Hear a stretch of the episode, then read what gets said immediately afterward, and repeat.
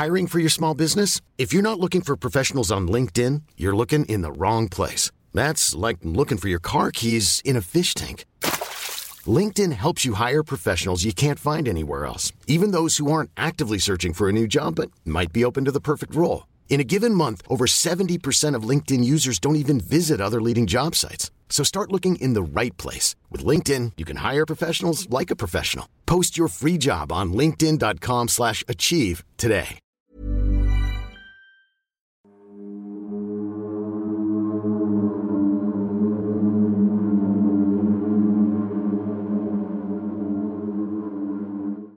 Bienvenidos sean a una nueva noche de domingo de terror. Les saluda desde este lado de la pantalla su amiga, la doctora Cass Otamendi. Estoy aquí con el equipo del Antipodcast, Sergio Bocanegra detrás de cámara y en edición, y por supuesto, frente a mí, el doctor Miguel Padilla. ¿Cómo estás, Miguel? Muy contento, muy buenas noches, queridos antisuscriptores. Esta noche se antoja muy interesante porque tenemos bastantes historias contadas por antisuscriptores, con mucha evidencia pero antes de comenzar este episodio, Cas, ¿te parece bien si agradecemos a aquellas personas que muy amablemente nos dejaron una propinita pulsando el botón de gracias que aparece debajo de este video? Claro, por favor, permíteme iniciar. Muchas gracias a M Soy y O, Kevin Paz, Emily Gutiérrez, Uli Díaz, Michelle Raymond, Gabriel Rojas, Montserrat San Pedro y un agradecimiento muy especial, saludos a Julieta Torres 7478. Muchas gracias querida Julieta y también yo de este lado tengo a Verónica González, Pamela Gudiño que nos deja un comentario. Gracias, los quiero muchísimo. Gracias por tanto compromiso con su comunidad. Ustedes me han inspirado a ayudar a otras personas, así como también siempre me hacen sentir acompañada. Amo su trabajo, gracias por tanto, Cas, Sergio y Miguel. Saludos desde Guadalajara. Sergio Dorantes nos escribe. En verdad agradezco mucho cuando empezó este proyecto. Ver todo este contenido desde puntos más concretos y un análisis es fascinante. Crea un gran interés por mí. Muchas gracias chicos. También tenemos a Sara GD, que además ella es miembro del canal, tendrá acceso exclusivo próximamente a contenido muy especial. Lorena Saraí Núñez y Diego Fernando Herrera. Muchísimas gracias a todos ustedes. Nosotros somos Sergio, Cas y Miguel y esto es el Antipodcast. La primera antihistoria dice así. Hola doctores, me llamo Ernesto. Siempre veo su programa y me animé a contarles una experiencia paranormal. Ha sido muy traumática para mí. Incluso confieso que solo me animé a contarlo porque saldré del país con mi novia y sé que lo que pasó no se irá con nosotros. En 2013 mi novia y yo decidimos vivir juntos en ese momento ya teníamos cinco años de relación y pensamos que era un buen siguiente paso. Yo soy abogado, igual que mi novia. Nos conocimos en la facultad y siempre nos hemos llevado muy bien. Tenemos mucha química en todo aspecto.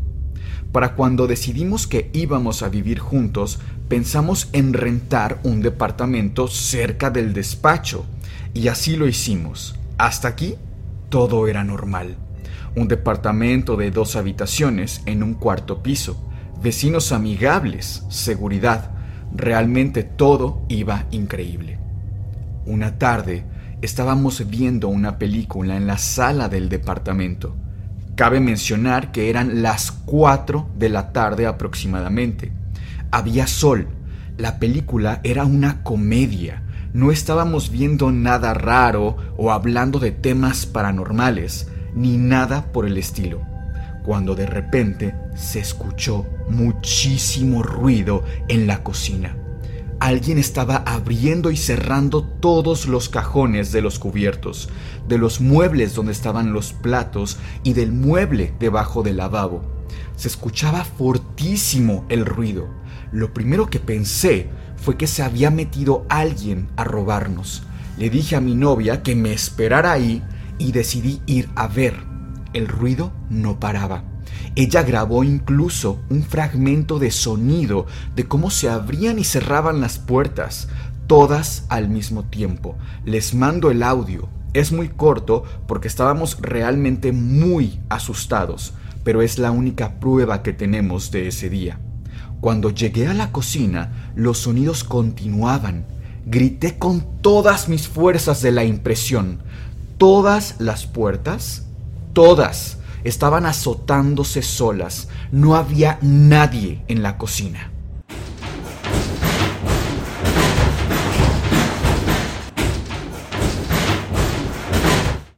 Mi novia vino corriendo hacia mí. Ella también lo vio todo. Más o menos fueron unos cinco segundos más después de que ella llegara. Nos quedamos en silencio. Otra cosa muy rara de ese momento y que nos dimos cuenta hasta tiempo después es que empezó a hacer muchísimo frío. Pero insisto, era media tarde, era agosto y el frío fue repentino. Me acuerdo de tener incluso los dedos helados. Salimos del departamento y nos encontramos al vecino de abajo. No le contamos nada a pesar de estar muy alterados. Nos salimos y fuimos a casa de mi mamá. Le contamos a ella todo. Mi novia estaba llorando. Decidimos pasar la noche con mi mamá. Al otro día volvimos al departamento y todo estaba como lo habíamos dejado. Claro que no nos atrevimos a volver solos los dos. Íbamos con mi hermano. Pasó la tarde con nosotros. Comimos juntos y eso nos tranquilizó de alguna forma, al menos lo suficiente para decidir regresar a dormir a nuestro departamento esa noche. Eran como las seis de la tarde y notaba a mi novia inquieta, como esperando a que algo más pasara. Decidí fingir que yo estaba de lo más cómodo para que ella se calmara Incluso preparé la cena y hacía bromas con ella. Poco a poco regresamos a nuestra vida normal. Pasó más o menos un mes. Para ser exactos, fue un 23 de septiembre. Estábamos cenando en la habitación mientras veíamos fotos de un viaje que habíamos hecho a Cancún tiempo atrás. Nos acostamos porque al otro día teníamos trabajo en el despacho. En la madrugada recuerdo haber sentido mucho frío pero otra vez un frío repentino. Me tapé lo más que pude con las cobijas, pero se volvió aún más intenso. Aún así, intenté dormir.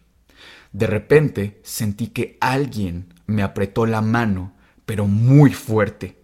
Debían ser como las tres de la madrugada, y el intenso apretón me despertó. Pensé que era Fabi, mi novia, y así era me tenía prendado de la mano con toda su fuerza. Me saqué muchísimo de onda. No era un apretón de cariño o de amor, era de pánico. Mis ojos no veían muy bien en la oscuridad, pero cuando pasaron unos pocos segundos pude verle la cara a Fabi y estaba con una cara de pánico. De verdad me asusté muchísimo. Le pregunté, ¿qué tienes, mi amor? ¿Te duele algo? ¿Estás bien? No me contestaba. Vi que le escurrían lágrimas de los ojos y le dije, Fabiana, me estás asustando. En cuanto dije eso, escuché un gruñido a tres metros de mí, justo al pie de la cama. Ahí lo vi. Dios mío, les juro que no estoy exagerando. Solo de recordarlo me pone la piel de gallina y realmente me cuestiono si tan solo escribir esto no lo estoy llamando de nuevo. Al pie de la cama estaba ahí, parado en dos patas. Era una criatura como de un metro de altura. Estaba en cuclillas y se iba levantando, incorporándose de pie. Se veía oscuro, delgado, tenía una apariencia animal, dos ojos muy grandes como de humano, pero aún más grandes. El iris aún así lo tenía mucho más pequeño. Tenía mucho pelo, por un momento nos miró y todo lo que hice fue taparme con las cobijas, tapar a Fabiana y empezar a rezar. Padre nuestro que estás en el cielo. En cuanto dije eso, la criatura gruñó mucho más fuerte. No sabía si detenerme o continuar. Y si se acercaba a nosotros, todo lo que hice fue continuar. Padre nuestro que estás en el cielo, santificado sea tu nombre Cerré los ojos y abracé a mi novia mientras terminaba la oración. La abracé con todas mis fuerzas esperando que no nos pasara nada. Grité, Dios mío, ayúdame, Dios mío, ven. Escuché pasos de arrastre, La criatura se estaba moviendo, aunque no sabía si hacia nosotros o lejos de nosotros. No sé de dónde saqué valor, pero empecé a rezar de nuevo, esta vez casi gritando. Padre nuestro que estás en el cielo, santificado sea tu nombre. En las pocas pausas que hice entre rezar gritando, noté que ya no había ruido en la habitación. Mi novia no decía ni una palabra. Moví mi mano hacia su cuello y sentí su pulso, su respiración y sus lágrimas en mi cara. El ruido ya no estaba en la habitación, sino en la cocina. Esa cosa estaba ahí, y otra vez hizo lo mismo con todos los cajones. Se escuchaba el mismo ruido. No tuve valor para salir. Continué rezando aún más fuerte, pero no solo para ahuyentar a la criatura, sino para que nos escuchara algún vecino y viniera a abrir la puerta. Yo sé que no tiene mucho sentido, que podría ser un vecino con todo lo que estaba pasando, pero pensar que no estábamos solos con esa cosa en la casa me pareció la mejor opción. A los cinco minutos tocaron la puerta. Era el vecino de abajo. Le grité aún desde el cuarto y bajo las cobijas. Llama a la policía. El vecino lo hizo, y después de un rato entraron. No había nadie más que nosotros, pero eso sí, todas las cajoneras de la cocina abiertas de par en par. Mi novia no hablaba, pero tenía los ojos muy abiertos. Estaba en shock.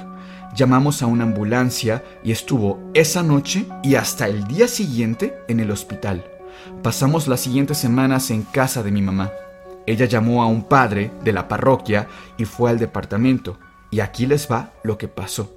En cuanto entramos juntos, mi mamá, Fabi, mi novia, el padre y yo, el padre ni siquiera cruzó la sala. Se quedó como a dos metros de la entrada y dijo, está muy fuerte. Está muy fuerte. No sé cuál sea su nombre o por qué esté aquí, pero está muy fuerte y es mejor que nos vayamos. Cabe mencionar que no nos cobró ni mucho menos. Nos hizo algunas preguntas de si habíamos hecho algún tipo de ritual o algo similar. Y pues no, realmente nunca haríamos nada así. Fabiana ya estaba mejor y hablamos de lo que pasó esa noche. Ella vio exactamente lo mismo que yo. No sé si eso me tranquiliza o me resulta peor. No fue una alucinación, todo fue real. Volvimos a las dos semanas al departamento para recoger nuestras cosas, con muchísimo miedo, pero lo hicimos. Nos cambiamos de departamento al otro lado de la ciudad y nunca más nos ha pasado nada. Pero desde ese día no dejó de preguntarme, ¿qué era eso? Y por cierto, Fabi y yo, ambos, vamos al psicólogo desde entonces y nos medicamos con clonazepam para dormir. Luces encendidas todo el tiempo, confieso que eso nos afectó para siempre. Vaya historia que nos ha tocado contar, Cas, bastante fuerte. ¿Qué crees que era esta criatura? ¿Qué te suena? Bueno, es historia potente. Durante el relato estuve pensando, bueno, ¿qué será? ¿Qué será esto? Porque aparte la descripción fuerte.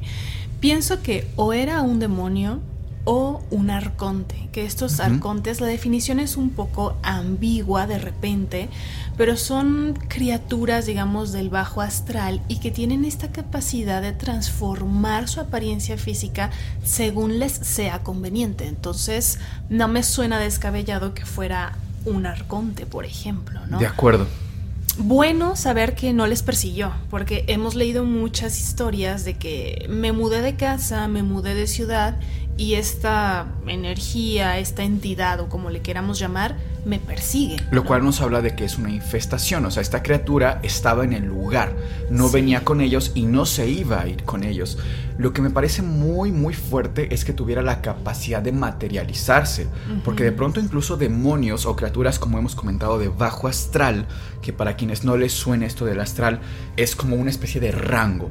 Cuando es de bajo astral, hablamos usualmente de criaturas negativas, entidades negativas y así vamos subiendo, ¿no? Digamos en esa escala.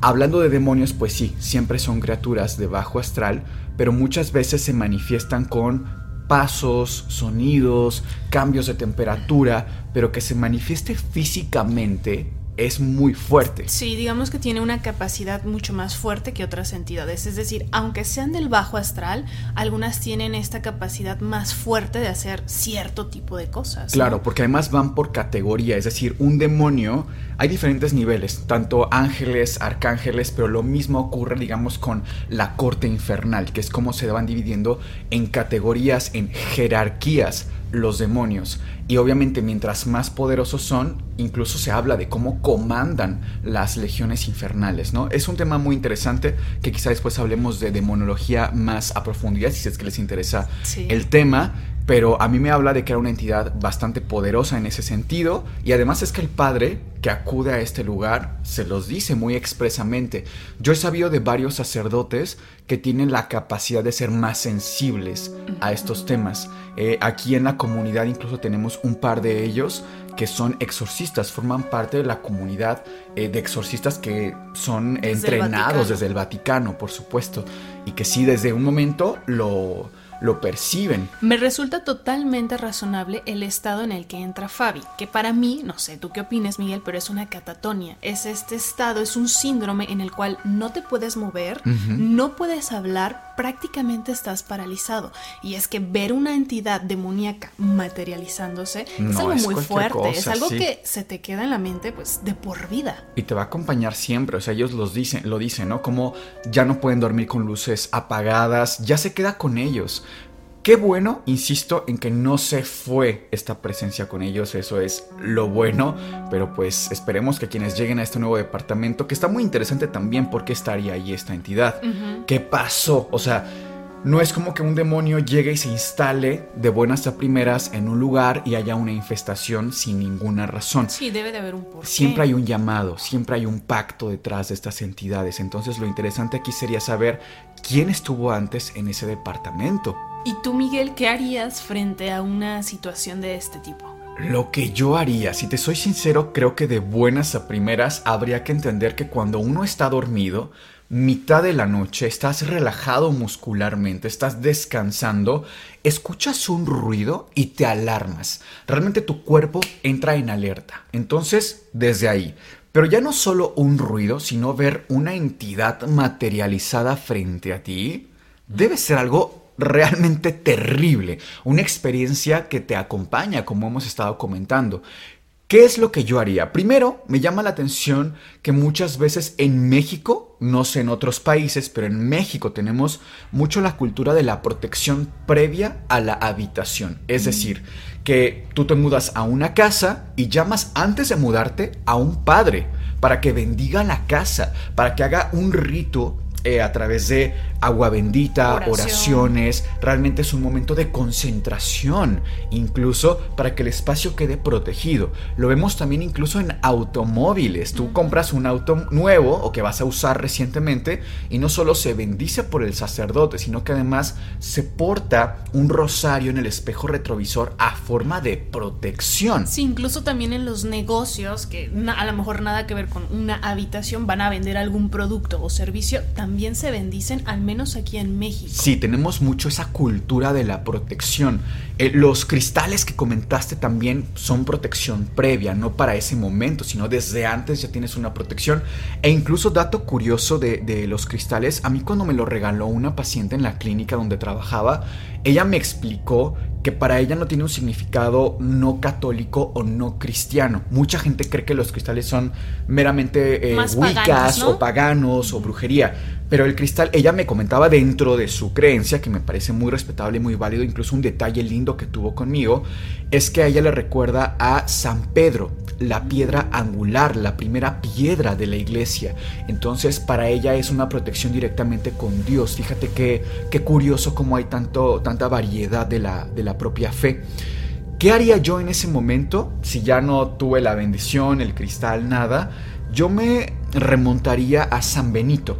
San Benito que nos, también nos refiere esta medalla tan popular de protección, tiene en la parte posterior una serie de inscripciones que suelen ser letras y esas letras son las siglas de diferentes oraciones en latín. La más sencilla, la más corta, son tres palabras. Vade retro satana. Repito, vade retro satana, que en latín significa retrocede Satanás. Y es un enfrentamiento, una especie de repele, de aléjate de mí en este momento a cualquier entidad, no solamente a Satanás, ¿cierto? Sí, exactamente, porque la palabra Satanás no es solamente a un demonio, sino que tiene un origen mucho más antiguo, como hemos hablado en el episodio de El origen del demonio, a quien le interesa documentarse un poquito más, lo puede ir a revisar aquí en el canal, pero se refiere más bien Satanás a enemigo, a opositor. Entonces, cualquier entidad en ese momento es aléjate de mí. Hay otra inscripción que es un poquito más larga, que es Crux Sacra Sit Mihi Lux. Es un poquito más larga, pero significa igual. En latín, la cruz será mi luz, la cruz será mi guía. Entonces es un aléjate de mi enemigo y llamas a Dios a que te guíe, a que te proteja en ese momento. Quizá es lo que yo haría, la verdad es que creo que nunca nos hemos enfrentado a una especie de entidad así ya materializada. Materializada, no. No, siempre ha sido como cosas, ruidos, pasos, puertas que se cierran a lo que nos ha tocado vivir a ti y a mí y a Sergio en el programa, pero más allá de eso, eh, creo que debe ser algo muy fuerte. Buen día, Cas, Miguel y Sergio. Les escribo para contarles la historia que vivimos en mi tienda. Hace unos seis años abrimos un negocio un lugar donde sacamos copias de libros, documentos, vendemos utensilios escolares, etc. En este lugar, en España, se le llama copistería, de donde es nuestro antisuscriptor. Aquí en México, por ejemplo, le llamamos papelería. El local es muy amplio y se divide con una pared de madera delgada que crea una entrada a la trastienda. El caso es que todo iba bien, pero por las noches, a la hora del cierre, siempre que alguien se quedaba solo haciendo caja, coincidíamos en que alguien nos observaba desde una esquina en la oscuridad que da a la trastienda. Incluso nos referíamos a esta entidad como el fantasma de las copias, en referencia a lo que hacemos allí, sacar copias. Pero un día sucedió algo muy raro mi madre recibió una llamada al teléfono de la casa. Cuando se puso al teléfono, nadie le contestaba. Ella pensaba que por algún fallo técnico no oía nada, así que devolvió la llamada. Yo estaba por salir de la tienda, pero en ese momento abrí con llave la puerta de la tienda y entré nuevamente, ya que el teléfono estaba sonando. Fui corriendo a atenderlo. Era mi madre preguntando que por qué la habíamos llamado.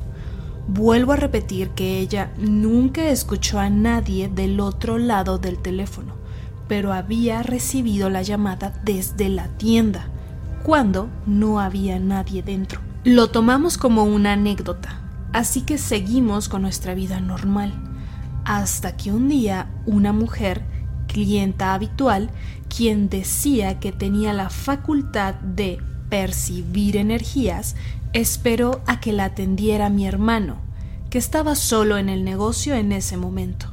Y cuando terminó, en vez de irse, se quedó apartada mirando a la esquina que da a la trastienda.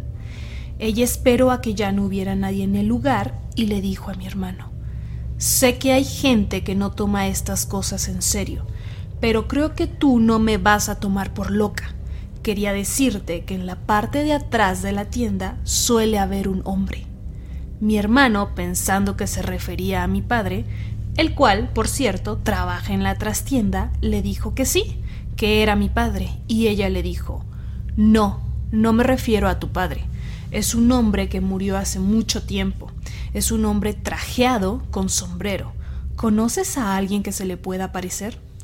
Mi hermano le dijo que no, entonces ella dijo que seguramente sería una persona que está atrapada en esa localización. Finalmente le dijo, me ha dicho que si quieres saber cómo se sintió justo en el momento de su fallecimiento, que pongas las manos en la pared y cierres los ojos. Finalmente la mujer se fue. Mi hermano, que tiene mucho respeto por esto, nos lo contó y nos dejó muy intrigados. Según me contó, él no hizo la prueba de la pared, pero yo, intrigado, decidí hacerlo. Durante ese día y desde ese momento empecé a notar un dolor muy fuerte en el pecho y mucho malestar. Lo hice porque quería experimentar qué sintió esta persona en sus últimos momentos de vida y por qué si este espíritu estaba pidiendo que alguien más sintiera lo que él sintió, tal vez es lo único en lo que yo podría ayudarle. Al día siguiente yo ya estaba bien Aún así, me hice pruebas médicas y todo estaba bien. Solo fue ese día. Unos días después recibimos otra vez la visita de esta mujer. Esta vez estábamos mi madre y yo en la tienda y le pedimos que esperara a que la tienda estuviera vacía.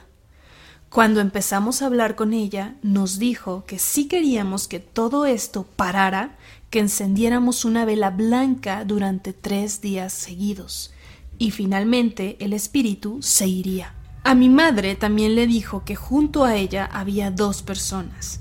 La primera, una mujer mayor, que se llamaba Ángeles, entre paréntesis, nombre de la abuela de mi madre.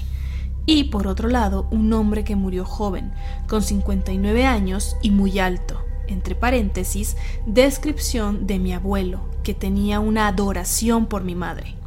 Finalmente nos dijo que el nombre del hombre que estaba allí en la tienda empezaba por J.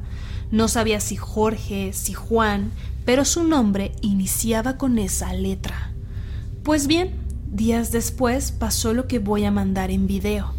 Era verano y me quedé yo solo en la tienda. Y fue cuando me di cuenta de que las plumas de un plumero que tenemos para limpiar empezaron a hacer movimientos muy extraños y sin parar.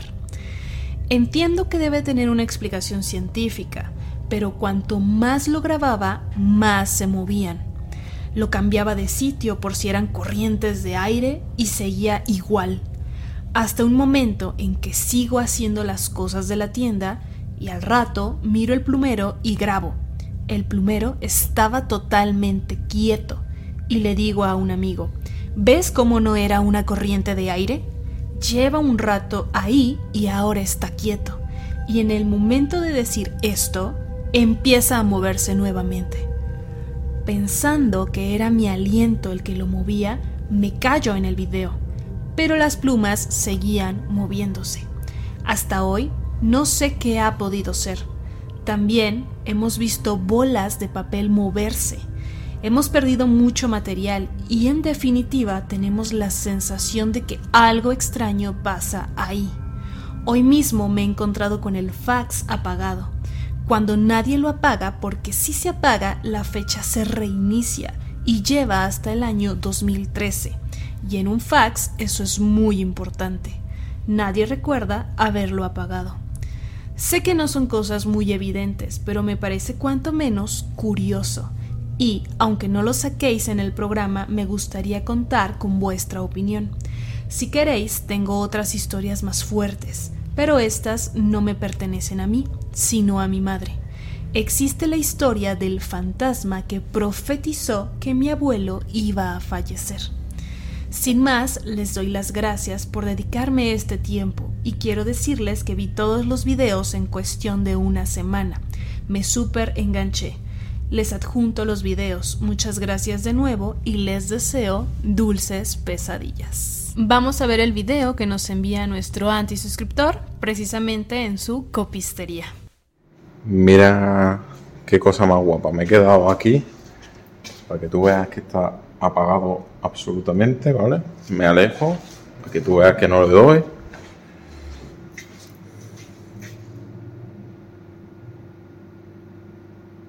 Por la cara, tío. Se está moviendo por la cara.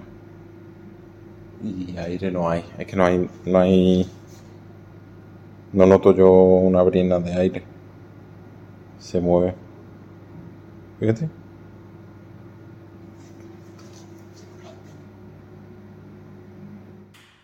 ¿Qué teoría tienes, Cas? ¿Qué piensas que está pasando aquí? Ay, tomando en cuenta todo el contexto, porque a lo mejor si viéramos el video sin toda esta historia que hay detrás, quizás no te cuadra algo, pero el hecho de que haya un espíritu de un hombre ahí, a una persona que es hipersensible a estas energías, lo está mm. viendo. La señora que dice que puede ver espíritus. Su clienta, exactamente. Mm, pienso que sí, que es el alma de alguna persona que ahí falleció, quizás por alguna razón, no lo sabemos.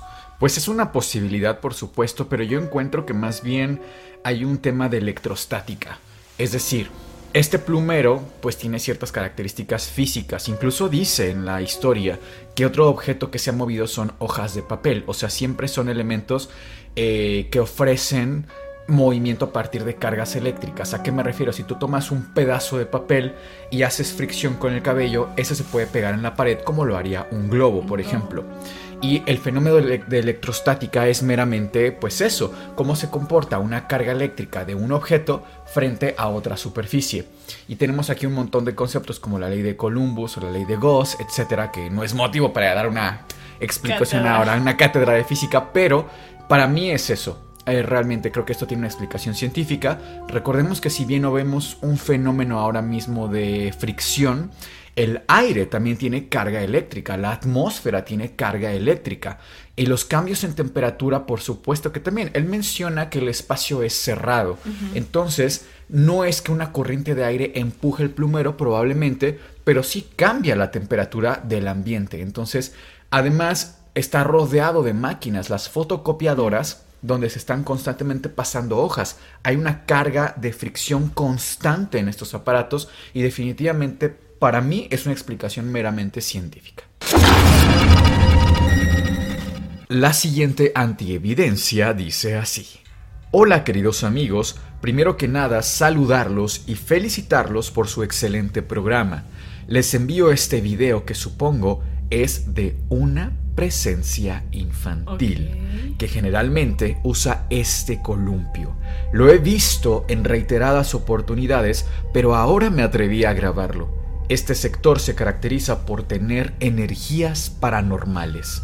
Se comenta que en el pasado fue una zona de cuatreros, posteriormente se urbanizó quedando mucha energía o impregnación en toda la zona, es decir, Santiago de Chile, sector Huechuraba se puede ver el movimiento independiente del columpio.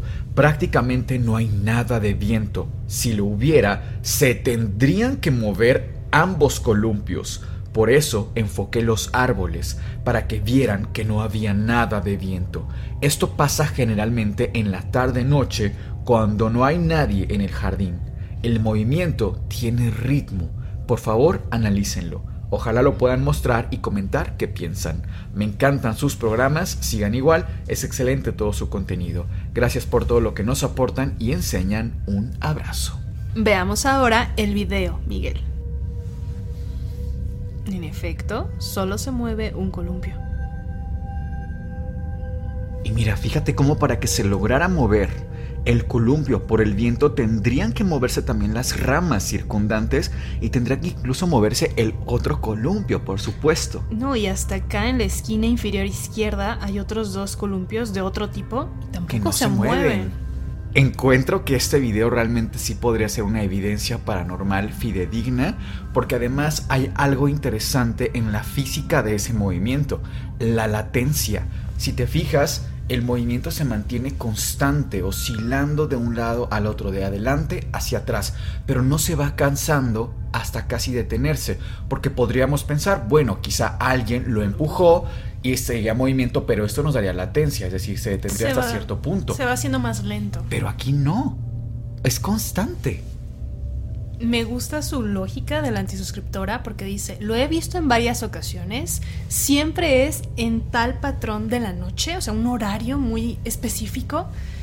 Es que es evidente. Si eso fuera en México, creo que todavía sería más fácil incluso dar con el nombre del niño o de la entidad, porque aquí en México tenemos otra costumbre que es muy peculiar, encuentro, no sé si en otro país la tengan, pero cuando una persona fallece en un lugar público como un parque, una carretera, se pone una cruz, usualmente metálica, con el nombre de la persona y su fecha de nacimiento y de deceso. Y se pone como una especie de recordatorio para rendir homenaje a esa persona. De hecho aquí, a dos cuadras, hay la de un niño de 6 años de edad que falleció atropellado en la esquina y tiene su cruz. Es muy común aquí en México. Entonces, no sé si en Chile tengan esa costumbre, pero aquí sí. Buenas noches, Sergio, Cas y Miguel. Primero que nada, quiero enviarles un saludo a los tres. Soy una fiel seguidora del Anti-Podcast y amante de lo paranormal, cosa que me ha atraído a su canal desde el primer momento. Me llamo Azul y vivo en Montevideo, Uruguay. Soy parte de una familia bastante numerosa, con la que he vivido en la misma vivienda durante los últimos 13 años. Conozco este lugar de punta a punta, a pesar de no ser un lugar muy grande. Sin embargo, esta casa me ha traído muchas sorpresas y miedo a lo largo de los años. Les comento, desde una edad temprana se me ha considerado alguien bastante receptiva o también dicho, entre comillas, sensible a ciertas cosas, puesto que he tenido la capacidad de ver, oír o percibir cosas que otros no son capaces de captar. Cabe destacar que en mi familia somos todos bastante creyentes de estos temas paranormales, de la vida después de la muerte y cosas de este estilo. Esto debido a la religión que mi madre y mi tía ejercen de forma activa. Esta misma es la religión yoruba. Yo no la llevo a cabo como ellas, sin embargo, me he visto involucrada en alguna que otra sesión o ritual en modo de ayudante, cosa que abrió aún más mi curiosidad a este mundo de lo desconocido. Ahora bien, esta habilidad o hipersensibilidad que me han dicho poseer me ha dado incontables experiencias a lo largo de mi vida, tanto positivas como negativas aunque, para mi mala suerte, las negativas son por mucho la mayoría. Una de estas tantas anécdotas que podría contar fue sin duda una de las más simples, pero que más me aterró. En aquel momento éramos menos personas viviendo en la casa, por lo que yo tenía mi propia habitación, la cual era muy pequeña. Si no mal recuerdo, es únicamente de 2 por 4 metros cuadrados, pero para una niña de 11 años en aquel entonces era suficiente. En esta habitación no tenía lugar para muchas cosas, por lo que tenía mi cama de forma horizontal frente a la puerta. Al lado derecho, desde los pies de la cama, tenía un gran armario de madera, el cual no permitía que la puerta de la habitación fuera totalmente hacia atrás sino que al estar abierta, la puerta de la habitación topaba con una de las puertas del armario, dejando nada más que un pequeño triángulo entre el mueble y la puerta. Serían aproximadamente las tres de la madrugada. Estaba sentada en mi cama. La luz estaba encendida. Ya todos dormían desde hacía un par de horas, pero yo, entusiasmada con practicar mis técnicas de dibujo, permanecía despierta, bocetando quién sabe qué cosa en mi cuaderno. Todo estaba en total silencio, ya que, repito, todos dormían. Estaba centrada en mi dibujo, sumergida en mi mundo, cuando de repente oigo tres fuertes golpes provenientes detrás de la puerta de mi habitación, la cual estaba claramente abierta. Me congelé. ¿Quién podría haber tocado la puerta de mi habitación? No solo yo estaba sola en ese momento, sino que llevaba horas dibujando allí. Y claro, no había posibilidades físicas de que alguien cupiese detrás de mi puerta. Alejé lentamente mi cuaderno de mis piernas y me puse en pie e hice lo que cualquiera con esa edad, creencias y contexto hubiera hecho, huir. Fui a la habitación de mis padres que estaba junto a la mía. Ambos dormían. No me atreví a despertarlos. De todos modos, ¿qué podrían hacer ellos por mí? Me tomé un momento para calmarme, pues mi corazón iba más rápido de lo que podría describir. Mi respiración se cortaba y mi mente viajaba por las millones de posibilidades, cada una más aterradora que la anterior. Pensé que quizás podría haber sido alguno de nuestros gatos jugando. Durante este tiempo había permanecido de pie en la puerta de la habitación de mis padres, donde tenía vista a la mía de forma parcial, por lo que sé que nadie ni nada había entrado o salido de allí. Me armé de valor y regresé a mi habitación, ahora cerrando de golpe la puerta para descubrir lo que había detrás. Y nada, nuevamente me aterré. Sentí pesar en mi pecho y la horrible sensación de que algo o alguien iba a atacarme o tomarme de alguna manera. Así que regresé rápido a la habitación de mis padres. Esa noche no logré dormir nada, en absoluto. A la mañana siguiente le conté lo ocurrido a mi madre, quien me dijo que no me preocupara, pero por alguna razón yo estaba muy asustada. No me atrevía a entrar en mi habitación por la noche, mucho menos estando sola. Pasé los siguientes tres o cuatro días casi sin dormir. Me iba a la habitación de mis padres, pasaba la madrugada mirando la TV para no dormirme, pero el toque en la puerta no era lo único, pues durante esos días yo escuchaba pasos como si alguien arrastrara los pies por el pasillo, yendo y viniendo, acercándose poco a poco a la habitación, día tras día. Llegando el tercer día, mi madre, ya preocupada porque yo no dormía, me dijo, Hija, sea lo que sea que sientes que te acosa, no podrá hacerte daño si tú no crees que puede hacerlo. Así que me enseñó una corta oración y me dijo que cuando escuchase los ruidos o sintiera miedo, que la pronunciara y le pidiera a nuestros santos que me cuiden de lo que sea que sea esa cosa. Claro que accedí, quería regresar a mi habitación, ya me caía del sueño, así que esperé a la madrugada, ese día como lo hacía siempre.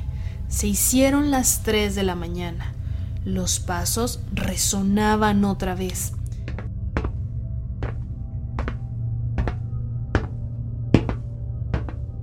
Esta vez más fuerte y más cerca, pero no cruzaban la puerta. Yo no veía nada. Tal como lo dijo mi madre, recité la oración y pedí con todas mis fuerzas ser protegida y liberada de esa cosa Estuve así unos cinco minutos aproximadamente, aún escuchando ruidos extraños, hasta que finalmente hubo silencio total. La pesadez que sentía simplemente se desvaneció. Unos segundos después me sentí muchísimo mejor. Luego de ese día pude volver a dormir tranquila en mi habitación por un tiempo más. Aunque bueno, las cosas no terminaron ahí. Claramente lo que fuese que me molestó esos días no iba a irse con un por favor y gracias. Lamento no tener evidencia audiovisual de este caso, pero aún así agradezco que se hayan tomado el tiempo de leerme, ya sea que crean en mi historia o no. Me gustaría saber sus opiniones, conocer si han tenido alguna experiencia similar o si les interesaría saber alguna otra anécdota pues esta chica trae consigo un expediente amplio, interesante y tal vez hasta aterrador.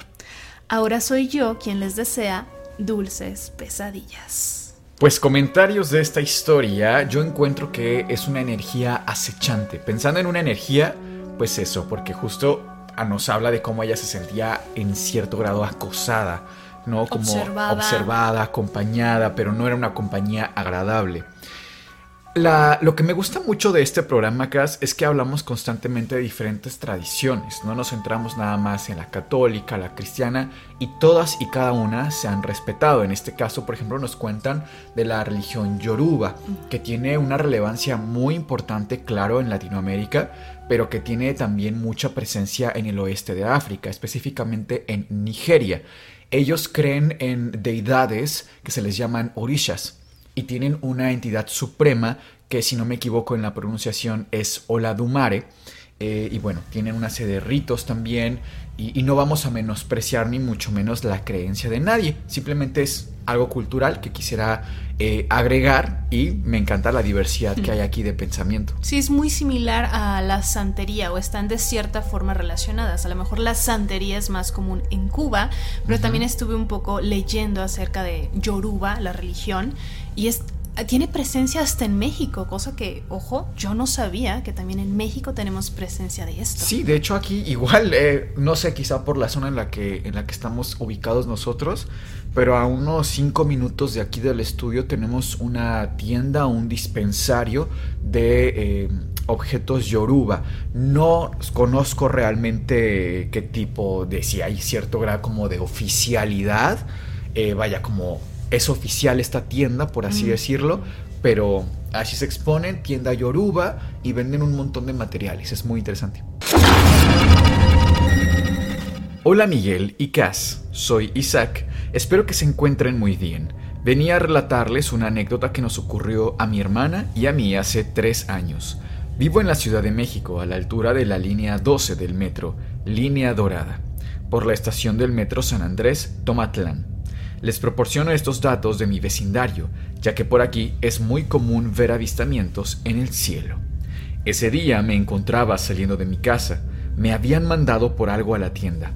Normalmente mi hermana y yo somos muy observadores y nos gusta mucho mirar al cielo, y no es la primera vez que vemos algo que no nos cuadra. Pero ese día, un viernes por la noche, observamos un punto muy brillante en el cielo. No le presté atención y fui por lo que debía comprar. De regreso me percaté de que mi hermana seguía mirando ese pequeño punto en el cielo, a lo que ella me dijo, se está moviendo, y cambió de lugar. Inmediatamente supe que no podía ser un avión, ya que estos emiten luces rojas al pasar en el cielo, y también supe que no se trataba de una estrella, ya que éstas se mantienen fijas. En ese momento le sugerí a mi hermana que le tomara una foto. En ese entonces tenía un celular Huawei, famosos por tener buena cámara y mucho zoom, lo que hace que los objetos se vean más cercanos y aumenten sus proporciones. Aclarando esto, mi hermana lo que hizo fue darle zoom al máximo. Tomó una foto y un video. En el video solo se aprecia cómo el objeto se hace grande, pero no pudimos enfocarlo. A simple vista se ve como una bolita que tiene hundida la parte del centro. Les dejo evidencia. Desde ese día han incrementado mucho los avistamientos que hemos tenido. No sabemos qué sea eso de la foto. Solo se me viene a la mente que es un ovni. ¿Ustedes qué piensan que es? Cuídense mucho, un saludo desde la Ciudad de México. Soy su fan desde sus antipodcast. A continuación vamos a ver la evidencia que nos manda nuestro querido antisuscriptor y ustedes decidirán qué opinan al respecto. No, hay ninguna estrella que brille tanto, güey. Ni esa pinche estrellita que se ve allá, güey. No brilla tanto como esa madre.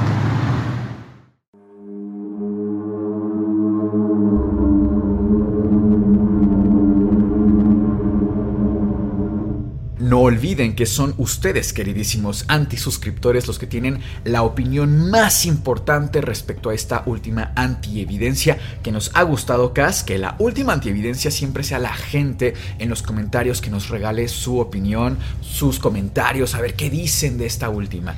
Aprovecho para recordarles el correo es antipodcastcontacto.gmail.com.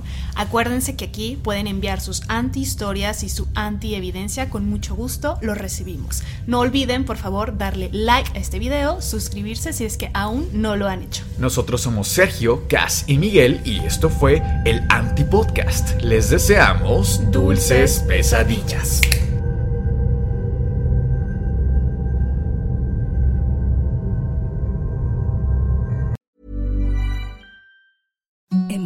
Softest sheets you've ever felt. Now imagine them getting even softer over time. That's what you'll feel with Bowl and Branch's organic cotton sheets. In a recent customer survey, 96% replied that Bowl and Branch sheets get softer with every wash. Start getting your best night's sleep in these sheets that get softer and softer for years to come. Try their sheets with a 30-night guarantee. Plus, get 15% off your first order at bowlandbranch.com. Code BUTTERY. Exclusions apply. See site for details.